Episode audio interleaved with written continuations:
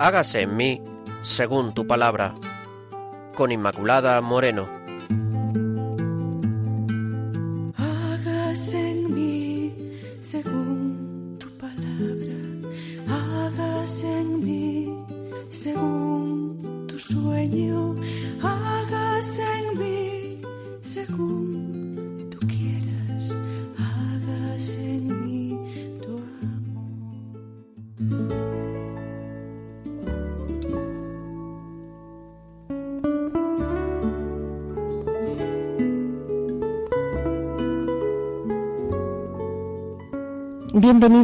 Queridos oyentes de Radio María, al programa Hagas en mí según tu palabra.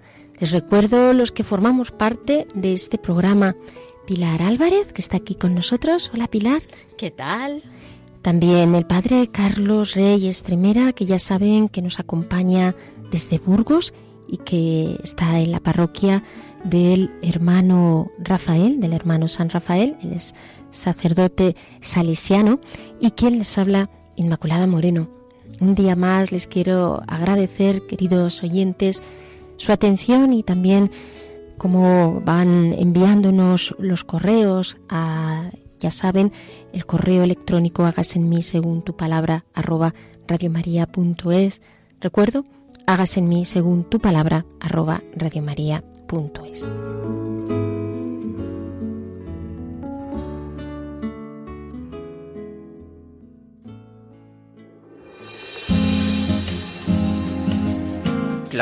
Para leer la Biblia. Continuamos, continuamos, digo, porque seguimos con el profeta Isaías, palabras y gestos del profeta. Ya saben que hablamos no solo con la palabra, sino también con los gestos. Dicen los que entiendes de comunicación que hablamos con la manera de, de expresarnos, con los gestos que hacemos, cómo somos, el, el, rostro, nuestras formas, el tono de voz, la entonación. ¿Cuántas de estas cosas forman parte de la comunicación? Pero en el profeta es mucho más hondo. Gestos y palabras van acompañadas y van la una con la otra, van de la mano, quiero decir, la una y la otra, para expresar la realidad de la palabra del Señor y de la efectividad de su palabra. Pues en esta línea de lo que significan las palabras y, y, los gestos, hemos hecho una recopilación de los gestos, algunos de los gestos más destacados que aparecen en la Biblia. Es interesante ver esto para también, porque son gestos que nos, nos ayudan y a través de los cuales podemos entender lo que esos gestos pues, eh, quieren expresar. Por ejemplo, si nos vamos al libro de Ruth, en el libro de Ruth encontramos el gesto de quitarse la sandalia, ¿no? Para, para confirmar cualquier asunto. Uno se quitaba la sandalia y se la daba al otro, y esta era la manera de, de confirmar en Israel. Era, eh, por lo tanto, como un paso, una confirmación, incluso pues un contrato, este, este signo. Otro en Primera de Samuel, por ejemplo, 15, 27, cuando Samuel se volvía para irse, Saúl asió el borde de su manto y se rasgó. El rasgarse el manto es un signo como de, de, de, escandalizarse de algo o de haber visto una barbaridad o de decir, bueno, pues hasta aquí llegamos, porque efectivamente estás viendo como algo que te, te, te irrumpe en ti y algo que no, que no puedes consentir. En segunda de Samuel, eh, por ejemplo, pues eh, también aparece eh, el sentido de, de, acostarse en el suelo, porque este estaba siendo un signo de ayuno. Vamos a ver a encontrar también muchos de estos signos que tienen un carácter penitencial. Por ejemplo, en Mateo, y así nos vamos al Nuevo Testamento, pues encontramos en Mateo 21 ese gesto de Jesús que entra en el templo y que echa fuera a, todos aquellos que lo que hacían era eh, mantener un verdadero negocio en el templo, como signo de que estaban faltando a lo más sagrado, que estaban usando lo más sagrado para sus propios intereses. Otro signo, en este caso de segunda de Samuel, encontramos mm, cómo David danzaba con toda su fuerza delante del Señor. Eh, ¿Y esto qué quiere decir? Esto también es un signo, es un gesto, bailar delante del Señor. porque Era la alegría, la frescura, la espontaneidad de manifestarse ahí, de saber que Dios está ahí, un signo de la presencia de Dios. Y entonces, pues David bailaba, dice Samuel, en segunda de Samuel. Por ejemplo, también en el Levítico, en el libro del Levítico, en el capítulo 9, dice que salió fuego de la presencia del Señor cuando se estaba haciendo un sacrificio y se consume todo el holocausto. Es una imagen, un signo del poder de Dios. Dios ofrece este signo de su poder, de que está ahí presente y que además está presente con, con poder. Por ejemplo, los Hechos de los Apóstoles, eh, en el capítulo 3, en una de las curaciones, se puso de pie la curación del paralítico y empezó a caminar. Entonces iba saltando, eh, este hombre iba saltando, el saltar, saltar pues está siendo también un gesto, ¿verdad? Un gesto de la alegría, cuando estamos alegres, pues saltar de alegría, decimos, pues esta era la alegría, el gozo de este don, de este regalo que había recibido, de este milagro que se había producido eh, en este hombre que estaba, que estaba paralítico. Um, son muchos, ¿verdad?, los gestos que podemos ir destacando. Por ejemplo, en el Génesis, en el capítulo 37, pues tenemos como nos dice que amaba Jacob a José más que a todos sus hijos. Y una señal de este amor pues fue que le regala una túnica, una túnica de muchos colores, una túnica valiosa, hermosa. Está haciendo esto, pues un gesto también, ¿no? Un gesto de elección. Cuando nosotros elegimos a alguien, entre otros, podemos darle este un, signo, ¿no? Pues mira, pues te elijo a ti, te doy mm, un, anillo, te doy, hacemos una señal, damos también gestos o señales. Señalaba antes que en la palabra hay encontramos gestos de, misericordia. Por ejemplo, cuando en Lucas habla del capítulo 7, cuando unge con el perfume al Señor y por qué significa esta unción, pues significa un signo de amor hacia el Señor. Esta unción que luego en Juan aparecerá también con la unción en, Betania, porque amó mucho, ¿no? Y a quien mucho ama, pues lógicamente dice el Señor, en esta lógica del amor de Dios, claro, mucho se, se le perdona es un signo de, de, amor, de sobreabundancia de amor, de agradecimiento. Estás agradecido a alguien por algo y, y se lo quieres pagar y no a lo mejor no es con dinero, sino que se lo pagas mm, con una sobreabundancia de cariño, de, de amor. Esta es la, el signo. También aparece, por ejemplo, en Lucas un signo de misericordia en el caso de, de el buen samaritano. Dice que derrama aceite y vino sobre las heridas de aquel hombre que había sido apaleado. Esa está, también siendo un signo de, misericordia. O, por ejemplo, cuando Dios demuestra su amor con nosotros, lógicamente no hay mayor signo ni mayor gesto de amor que el que da la vida por sus amigos, nos dice en Juan 15, 20. Nadie tiene un amor más grande que quien da la vida por sus amigos. ¿Qué más gesto de amor que, que, este, ¿no? También eh, hay gestos de perdón que aparecen en el Antiguo, en el Nuevo Testamento, como en Mateo 18, cuando ¿Cómo realmente demuestras que perdonas a alguien? Pues recordemos aquel siervo que tuvo compasión y que perdonó la deuda. Pues esto está siendo un gesto. Yo te estoy perdonando una deuda, está siendo un gesto de que, de que hay, de que te perdono y que no te voy a pedir en justicia lo que me debes, sino que yo te doy este, este perdón de una manera gratuita y sin más. Mm, hay signos también o gestos de unción. Esto aparece en los profetas. De hecho, por ejemplo, en Isaías 6, eh, el profeta que estamos viendo aparece en la vocación, ese carbón encendido, carbón encendido que está indicando eh, esa unción. Que había tomado del altar con las tenazas y tocó mi boca y dijo, he aquí que, he tocado tus labios y tu iniquidad y, tu pecado es perdonado. Es decir, yo te unjo, te preparo para esta misión que te doy, que es la de la de ser profeta y la de ser mi mensajero. Nada menos, nada menos que, esto. Otras veces eh, los signos que se dan son signos de adoración, signos de respeto ante el Señor. Por ejemplo, Josué ante la presencia del Señor, ante una teofanía en la presencia del Señor, pues se postra en tierra. Esto también es otro signo de ante la grandeza de Dios. Pues, adoras al Señor, te postras en tierra, no eres, digno de, del Señor. Así, por ejemplo, también mm, hay signos de alabanza, alabanza en los salmos, continuamente lo estamos viendo en los salmos, bendeciré al Señor mientras viva y que alzaré mis manos. Alzar las manos está siendo este, esta señal de, alabanza, de, reconocer la grandeza del Señor. En el Salmo 134, alzad vuestras manos hacia el santuario, pues está siendo otro signo de alabanza mm, y de, reconocimiento de la grandeza de, Dios.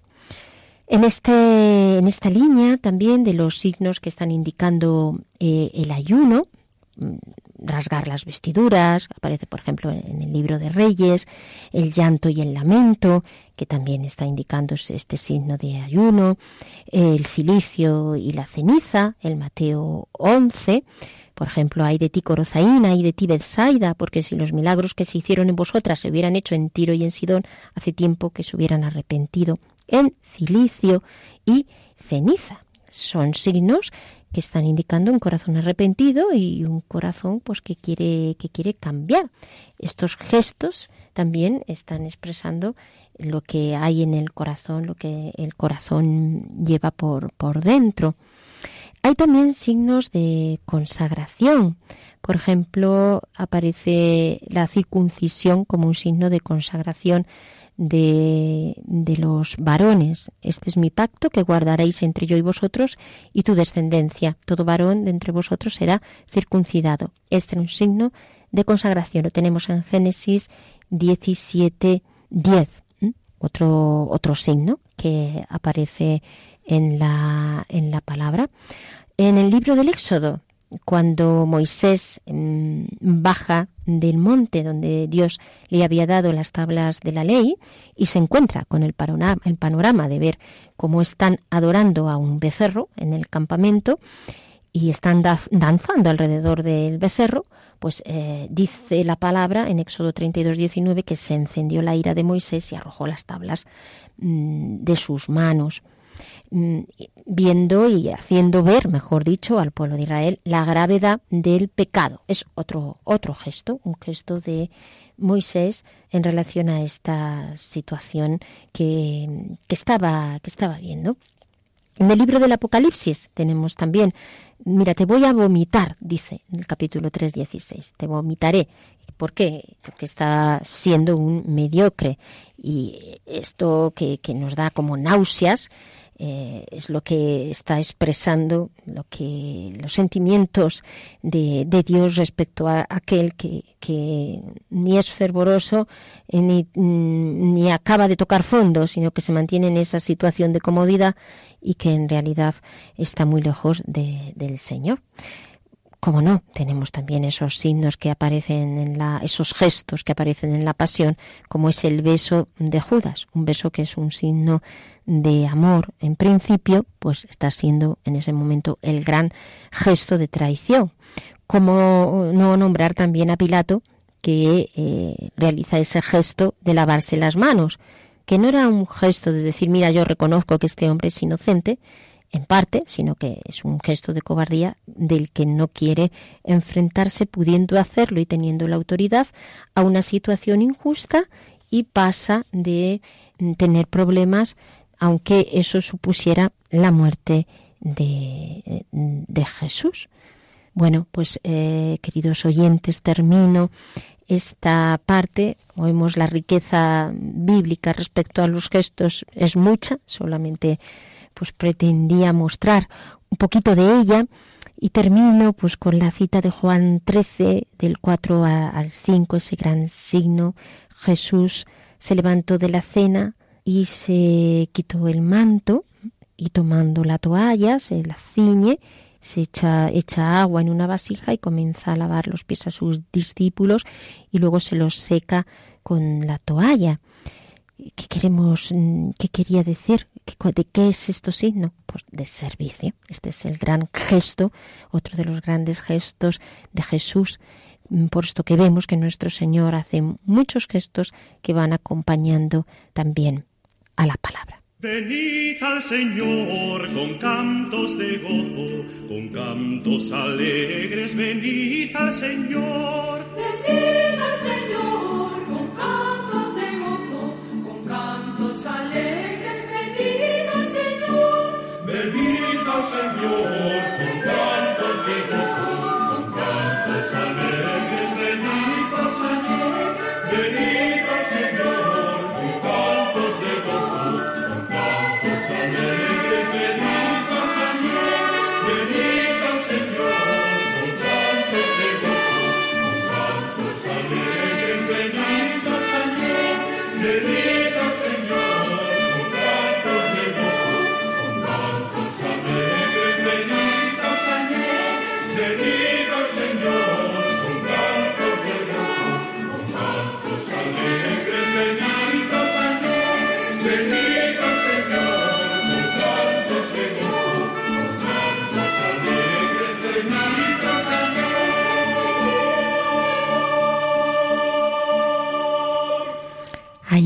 personas que dicen que les da miedo lo que Dios les pueda pedir, pero no hay que temer.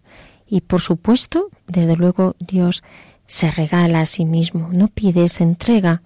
Las consecuencias luego de esa entrega, de ese amor que hay en el corazón, son las que a las que nosotros tenemos que responder, pero el Señor nunca nos agobia. ¿A qué debemos de temer con el Señor? A nada. No hay que temer.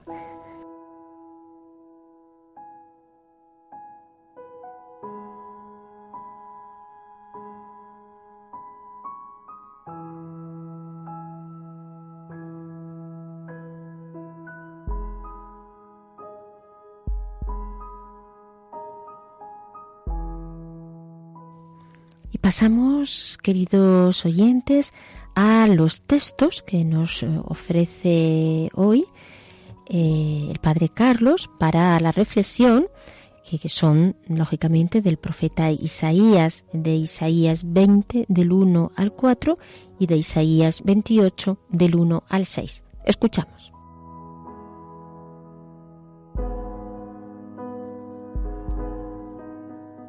Ay de la soberbia corona de los borrachos de Efraín y de la flor marchita de orgulloso esplendor que domina el fértil valle. Ay de los cargados de vino. He aquí que el Señor envía a alguien fuerte, poderoso, como violenta granizada, como funesta tempestad, como aguacero impetuoso, arrasador, y los derribará en tierra con violencia. Será pisoteada la soberbia corona de los borrachos de Efraín y la flor marchita de su orgulloso esplendor que domina el fértil valle será como el higo prematuro. El que lo ve le echa mano y come. Aquel día el Señor omnipotente será para el resto de su pueblo corona de gloria y diadema de esplendor espíritu de justicia para el que se sienta a juzgar, y espíritu de fortaleza para el que rechaza a los que asaltan la puerta. El año en que el generalísimo, enviado por Sargón, rey de Asiria, llegó a Azoto, la asaltó y la tomó. El Señor habló por medio de Isaías, hijo de Amós, y dijo, Anda, despójate del sayal de tu cintura y quítate las sandalias de tus pies. Isaías lo hizo así, y andaba desnudo y descalzo. Entonces el Señor dijo, Así como mi siervo Isaías anda desnudo y descalzo hace tres años, señal y presagio contra Egipto y contra Etiopía, así el rey de Asiria conducirá a los prisioneros de Egipto y a los viejos, desnudos y descalzos, y con las posaderas descubiertas, vergüenza para Egipto.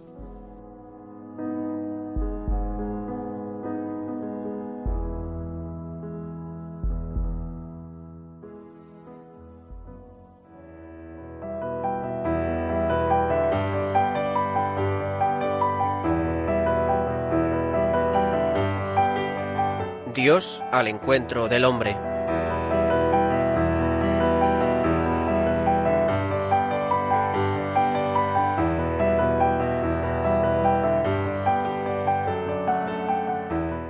Pasamos, queridos oyentes, ahora a escuchar al padre Carlos Rey Estremera, que desde Burgos nos va a ofrecer esta reflexión sobre los textos que acabamos de escuchar. Vamos a atender al padre Carlos. Muy queridos radioyentes de Hágase en mí según tu palabra. Un saludo muy afectuoso a todos. Hemos titulado esta quinta enseñanza sobre Isaías Palabras y gestos del profeta. Lo hemos hecho así porque es a través de ambos recursos como el profeta, al tiempo que denuncia el comportamiento inadecuado del pueblo, anuncia el mensaje de Dios. Dos cosas constatamos una y otra vez en la Biblia. Por un lado, que Dios se hace presente en la vida del ser humano de mil modos, y por otro, la gran dificultad de éste para entender y acoger los signos de su presencia. Mucha atención, pues el tema la requiere. Comenzamos. Isaías hace un segundo gesto profético. Entiende que Dios le pide poner por escrito su palabra proclamada oralmente en su momento. Conserva en un documento sellado toda esta enseñanza para mis discípulos. Isaías escribe están haciendo un nuevo libro de la Biblia, no para guardarlo en el archivo, sino para que sea palabra viva, cargada de eficacia en la historia. Será como carga de dinamita, palabra de Dios, no puede ser ahogada, no puede fallar. Él la hará estallar a su tiempo, hablarán los acontecimientos en su momento y darán la razón al profeta y a su Dios. La incredulidad del hombre no puede apagar la verdad y la fuerza de la palabra del profeta. Queda para el futuro y es al mismo tiempo semilla sembrada en el corazón de sus lectores. Parece perderse, pero producirá vida, será fuente permanente de esperanza y coraje, como la palabra de Jesús. La palabra rechazada será una cuña que sigue penetrando el mundo de los seres humanos durante milenios para recrear un mundo nuevo. Lo hace inspirándolos, interpelándolos, juzgándolos, salvándolos, invitándolos a una verdad, a la verdad y a la esperanza debilidad y fuerza de la palabra de Dios, su fracaso actual y su eficacia perenne. Puede ser desoída, rechazada, olvidada, pero una vez escrita volverá a resonar en los corazones humanos. Isaías volverá a escribir su palabra años más tarde. Una vez puesta por escrito, quedará como testimonio para siempre ante los seres humanos de que Dios ha hablado. La palabra escrita, la Biblia, he aquí un signo profético más remite a Dios y sostiene la fe y la esperanza de los creyentes en las sombras sombrías, en las horas sombrías de la existencia. Es la razón por la que sus autores fueron escribiendo los libros de la vida de la Biblia a lo largo de los siglos. He aquí dos signos puestos por Isaías, el grupo profético del que hablamos en nuestro anterior programa y su palabra escrita. Signos humildes pero válidos, insignificantes pero significativos que juntas la debilidad y la fuerza del profeta y la debilidad y la fuerza de su palabra. A su tiempo, la historia dará la razón tanto al grupo profético que permanece ahí, a menudo impotente y silencioso, como a su palabra escondida en las páginas de un libro. Detrás de ambos está el Dios Santo, Señor de la historia. Muchos de los tiempos, muchos en los tiempos de incertidumbre, buscan seguridades en astrólogos, horóscopos, adivinos, espíritus y en los muertos sobre asuntos de los vivos. Al creyente le basta creer en la palabra de Dios vivo y fiel y confiarle su existencia. Soledad y grandeza de ánimo, existencia difícil y fe confiada se hermanan en este gran profeta. Isaías se retira y calla.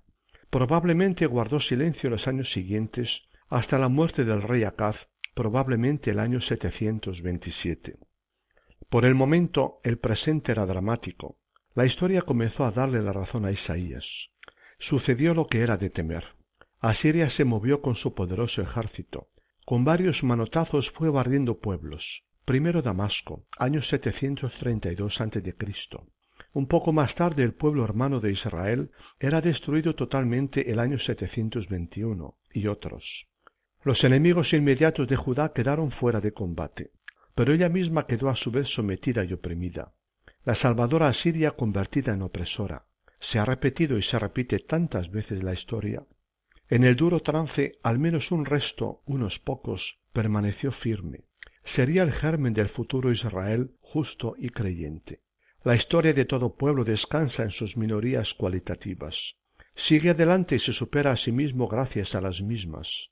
Minorías caracterizadas no por la fuerza político-militar, ni por la socioeconómica, sino por sus miras elevadas, por su capacidad de resistencia y tenacidad en la prueba, por sus valores vividos hasta el sacrificio, por su alto nivel de fe y esperanza. Si os mantenéis firmes, diría siglos más tarde Jesús, Isaías intervino de nuevo como profeta por los años 714 a 711 a.C.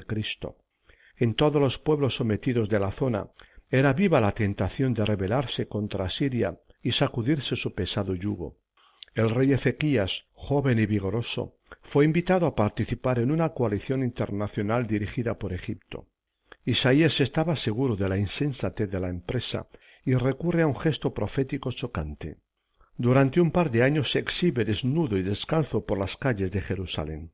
Buena estampa la suya, la del culto hijo de familia bien en su propia ciudad. Al precio de su honor social, quería ser signo viviente, provocativo e impactante ante todos. Exponiéndose al desprestigio y a la risa pública, intenta convencer a todo el pueblo de la falacia de la confianza puesta en las alianzas y poderes humanos no debían aliarse con los filisteos y los egipcios, no los podrían salvar. Los egipcios en quienes confiaban tanto iban a quedar desnudos, descalzos y nalgas al aire. Esta vez al menos el rey no se sumó a la rebelión. Por hacerle caso al profeta, no sabemos. Los acontecimientos le dieron la razón al profeta. Una vez más Asiria fue derrotando a los pueblos coaligados militarmente contra ella. Para Isaías había un principio de fe irrenunciable. Israel, Judá, como pueblo que debía su existencia a Yahvé, no debía confiar en otro que no fuera el mismo Dios. Debía regirse por la política de la fe en Dios, en lugar de practicar la política del rearme o de la alianza con quien sea, por la que se rigen normalmente los demás pueblos. Fundamentar la existencia de Dios exige a veces renunciar incluso a las estrategias y medios humanos. El ser humano tiene un ancho campo de libertad e iniciativa y debe hallar y utilizar sus caminos y medios. Pero al fin la cuestión última es quién hace de Dios conmigo, de fundamento último de mi existencia, quién responderá de nosotros. La fe es también política, es un modo de situarse y vivirse en el mundo y en la sociedad ante Dios y ante los hombres, ante la vida y la muerte. De los acontecimientos se puede hacer una mera lectura política, como la harían el rey y sus consejeros, diagnosticando la situación real, tomando las pertinentes medidas sociopolíticas y militares. Isaías, profeta, hacía lectura más honda, ante todo antropológica. No hay situaciones en que el ser humano no puede estar al volante de la existencia, pero hacía ante todo una lectura creyente. Tiene el privilegio y el reto de confiársela a Dios. La tentación de rebelarse contra Asiria se repitió con más fuerza aún por los años 705 a 701 a.C. Los pueblos de Oriente Próximo se alborozaron con la noticia de la muerte del tirano asirio Sargón II el año 705. Una calenturienta esperanza de liberación invadió a todas las naciones soyugadas. Un febril clima de rebelión contra el opresor se apodera de todos. El rey con su pueblo de Judá busca la alianza con Egipto y con Babilonia.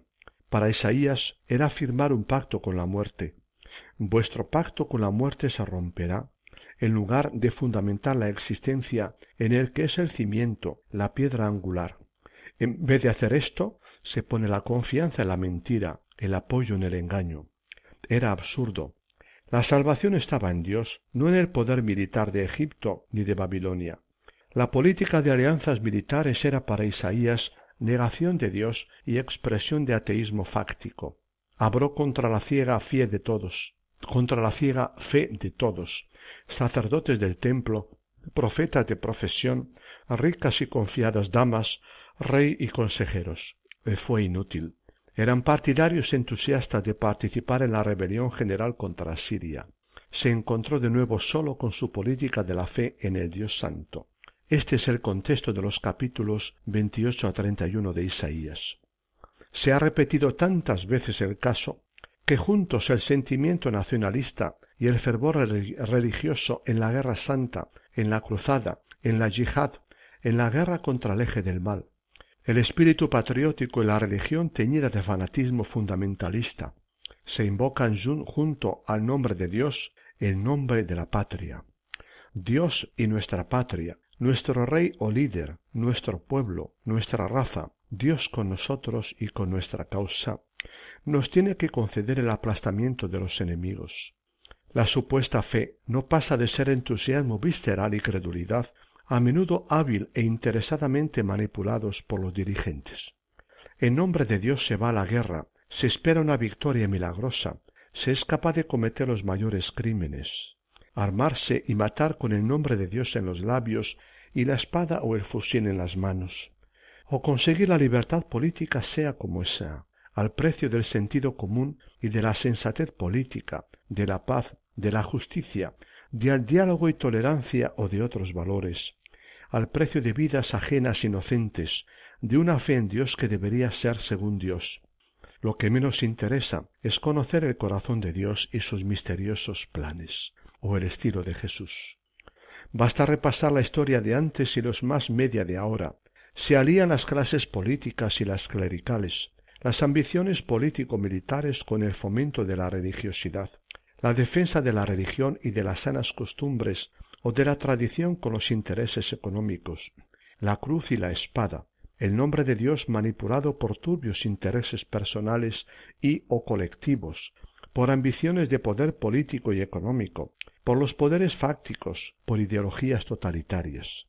Mandan los miedos y mecanismos de defensa, peor aún, las ambiciones materiales de un pueblo, o más detestable aún, las de un dirigente ambicioso o de una clase política sin escrúpulos. Isaías estaba seguro. Los apoyos humanos son inútiles.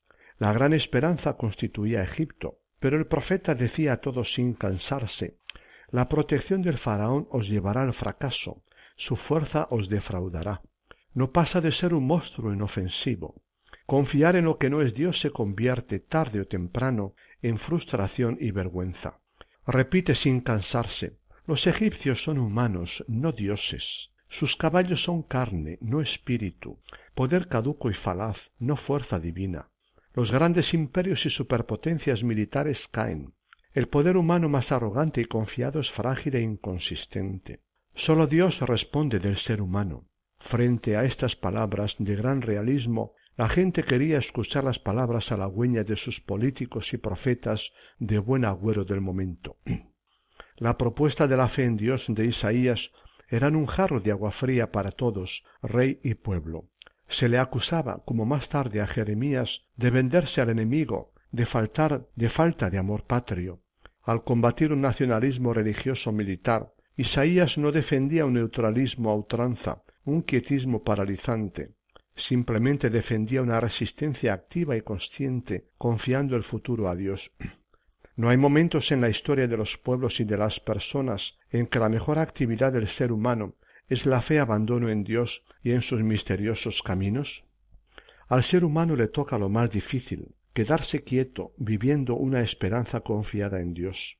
En el fondo, Isaías estaba pidiendo al pueblo vivir la esperanza que es más que las esperanzas, que los optimismos fáciles, que las ilusiones calenturientas.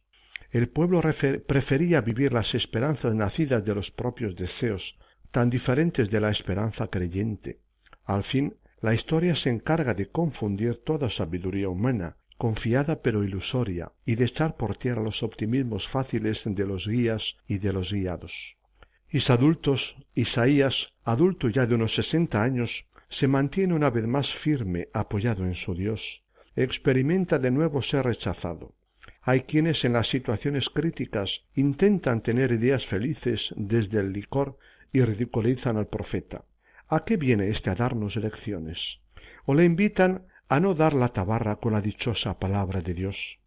¿Por qué no ha de decirles alguna vez cosas halagüeñas, palabras para alimentar ilusiones que todos necesitamos? ¿Por qué les pone siempre delante a Dios el Santo de Israel?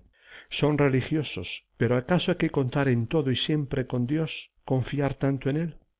Hasta aquí, queridos oyentes, nuestra enseñanza de hoy. ¿Qué os ha parecido?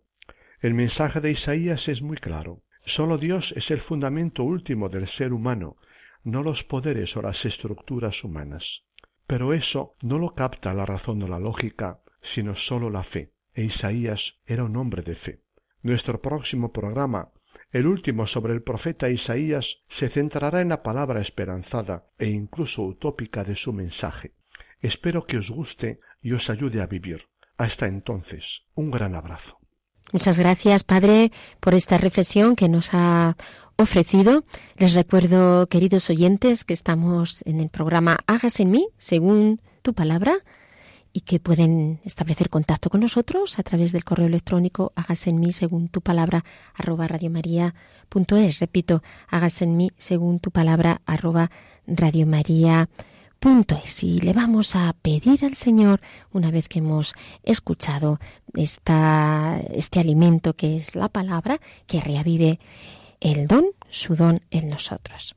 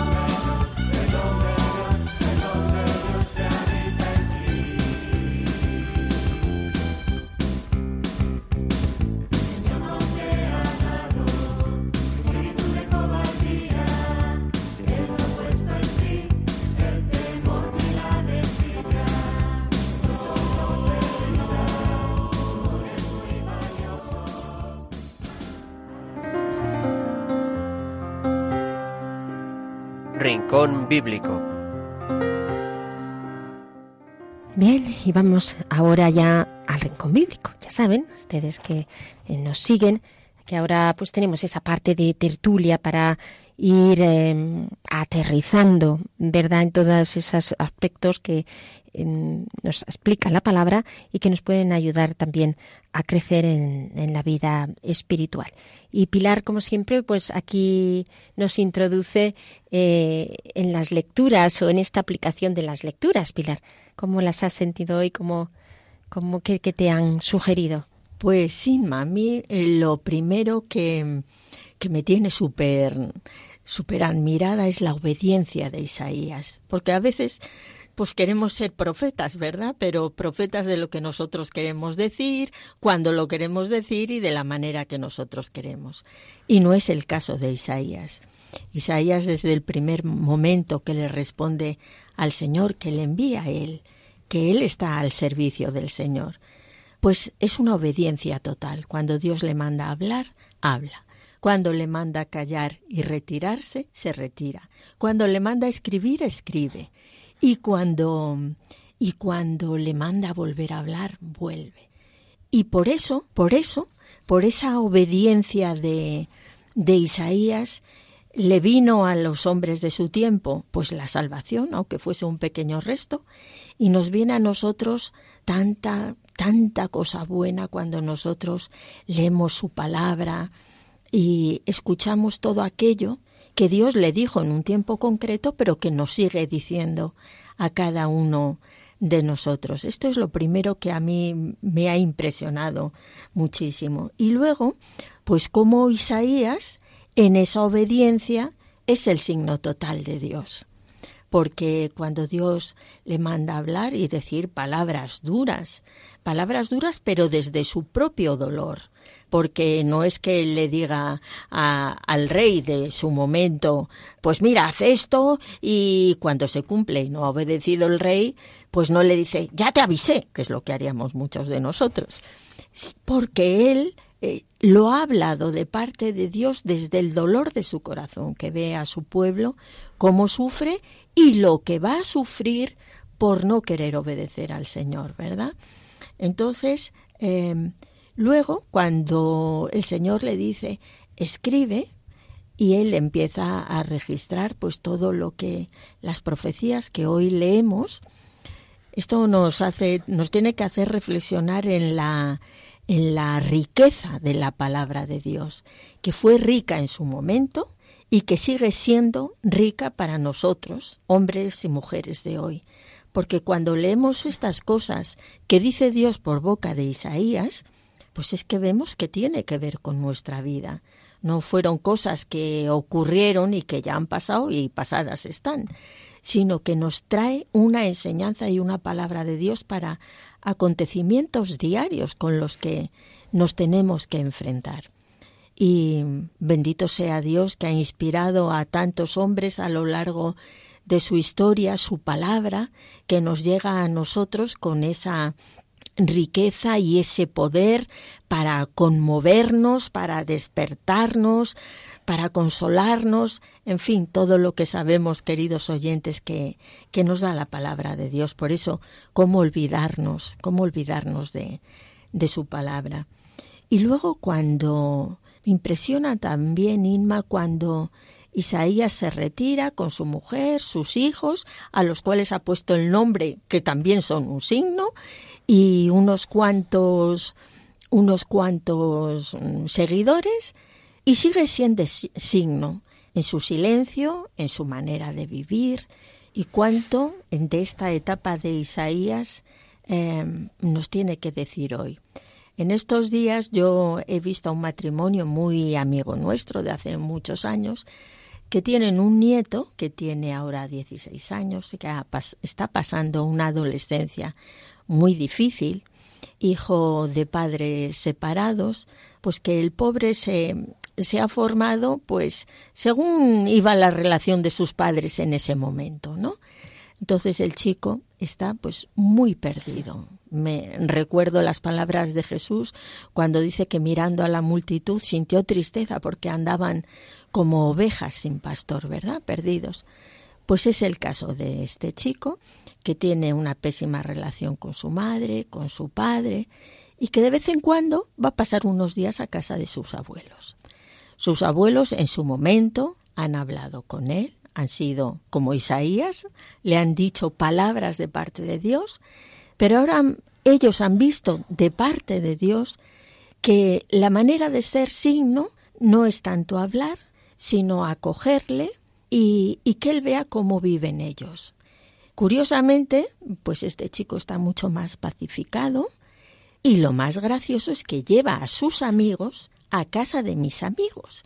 Y yo a veces le digo, pero bueno, ¿y les diste a todos de comer, a esos que se presentaron allí? Y me dice ella, bueno, pues mira, había una pizza, había no sé qué, y vuelven, y vuelven. Y, y no es el momento de que ellos les den grandes sermones, sino que su nieto y sus amigos ven cómo ellos viven, ven que son, porque lo saben, que son unas personas creyentes y se convierten en signo, porque al final ellos algún día se preguntarán qué tienen estas, este matrimonio ¿eh? que les permite vivir de esa manera, acogiendo de esa manera lo que muchísimos de nosotros no podríamos hacer, porque hay que tener esa calma y esa paciencia de la y esa fe de las que nos habla Isaías para no saltar, pero cómo en ese en ese silencio se han convertido ellos en signo.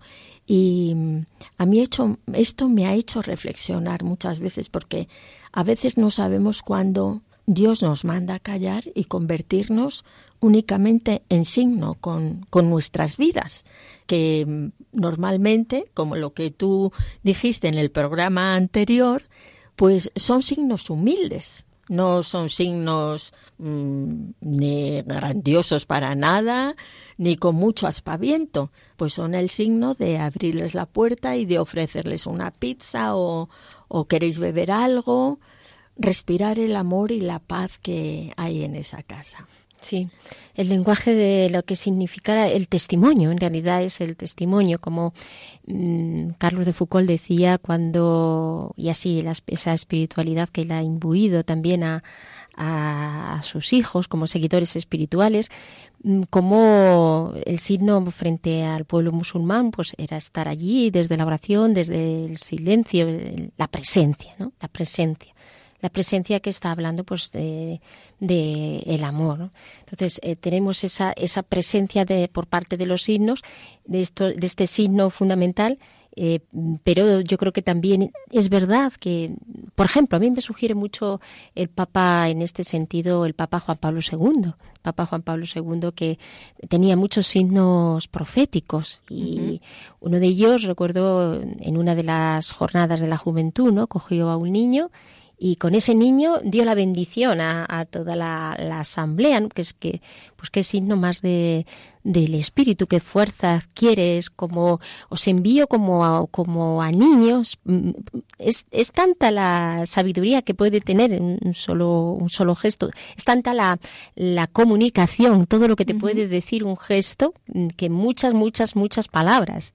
Entonces, eh, es, ese gesto, ese signo que tú decías, eh, Pilar, de, estar ahí, de acoger, de, de, de que el otro se sienta amado, de, pues mucho lo que, lo que está diciendo todo eso, aunque no haya armado palabras, ¿no?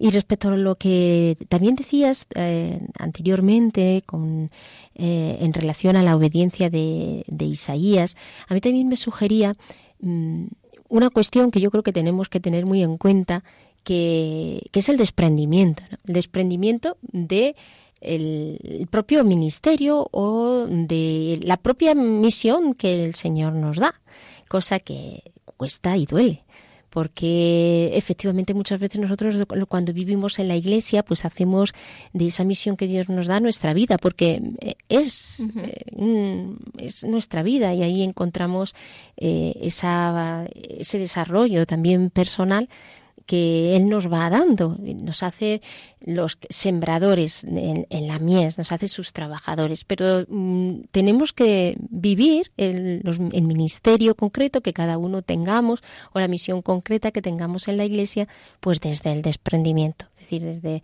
saber pues que el Señor te lo da y el Señor pues en otro momento a lo mejor te va a pedir pues que te retires y que ya no, no estés ahí para que haya otros que puedan desarrollarlo. Y, y, tienes que a lo mejor pues desprenderte de, todo eso que ha constituido para ti eh, la, una parte muy importante de, tu vida. Porque no podemos quedarnos ni siquiera en las tareas, sino siempre la referencia es, es Dios, es anclarnos en Dios. Y cuando no hacemos esto, sino que más bien nos volcamos en la tarea, pues podemos perder bastante la, la perspectiva.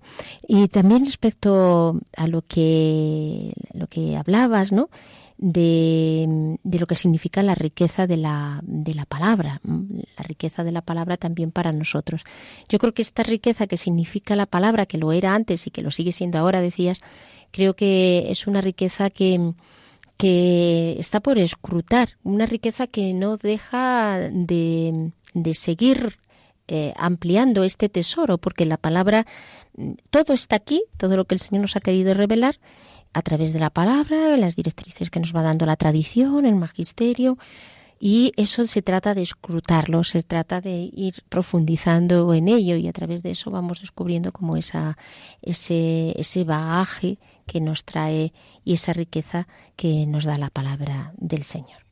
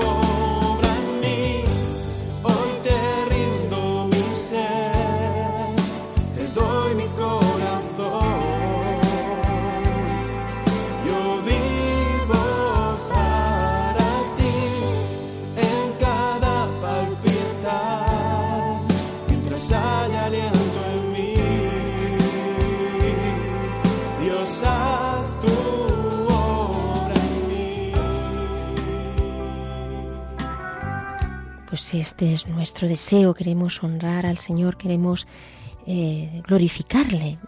Por ello, pues terminamos ya el programa leyendo el Salmo 144. Escuchamos. Bendito Yahvé, mi roca, que adiestra mis manos para el combate, mis dedos para la batalla. Es mi aliado y mi baluarte, mi alcázar y libertador, el escudo que me, que me cobija, el que me somete los pueblos. ¿Qué es el hombre, Yahvé, para ocuparte, el ser humano para que pienses en él? El hombre es semejante a un soplo, sus días como sombra que pasa. Inclina, Yahvé, tus cielos y desciende, toca las montañas y que echen humo, fulmina el rayo y dispérsalos, lanza tus flechas y trastórnalos. Extiende tus manos desde lo alto, líbrame de las aguas caudalosas, sálvame de la mano de extranjeros, cuya boca profiere falsedades y su diestra es diestra de mentira. Te cantaré, oh Dios, un cántico nuevo, tañeré para ti el arpa de diez cuerdas, tú que das a los reyes la victoria, que salvas a David tu servidor. De la espada funesta, sálvame, líbrame de la mano de extranjeros, cuya boca profiere falsedades y su diestra es diestra de mentira. Gloria a ti, Señor. a ti, Bendito eres, Señor. Bendito sea. Que es el hombre, Señor, para que tú te cuides de él. Que eres grande, eres el Señor, eres Dios. Y ante ti no somos nada, Señor. Y sin embargo tú te quieres fijar, te has fijado en nosotros.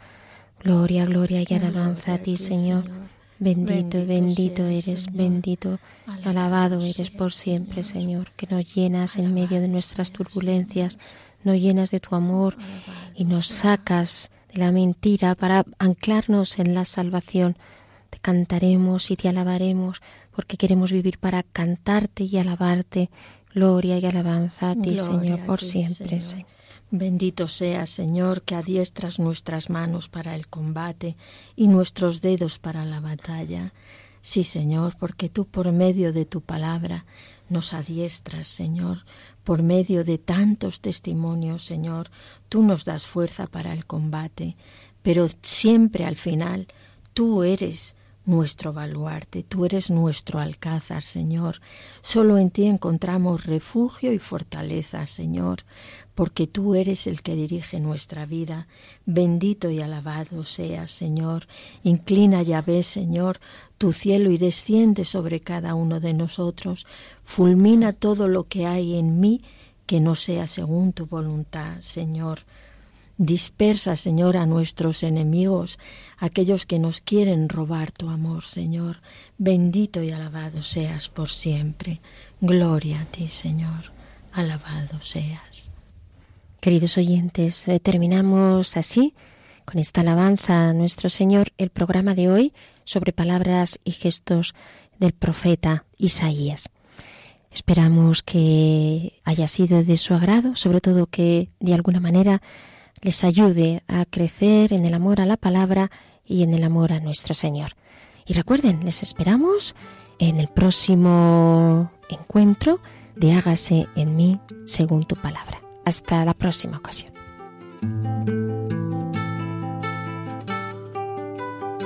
Han escuchado Hágase en mí según tu palabra, con Inmaculada Moreno.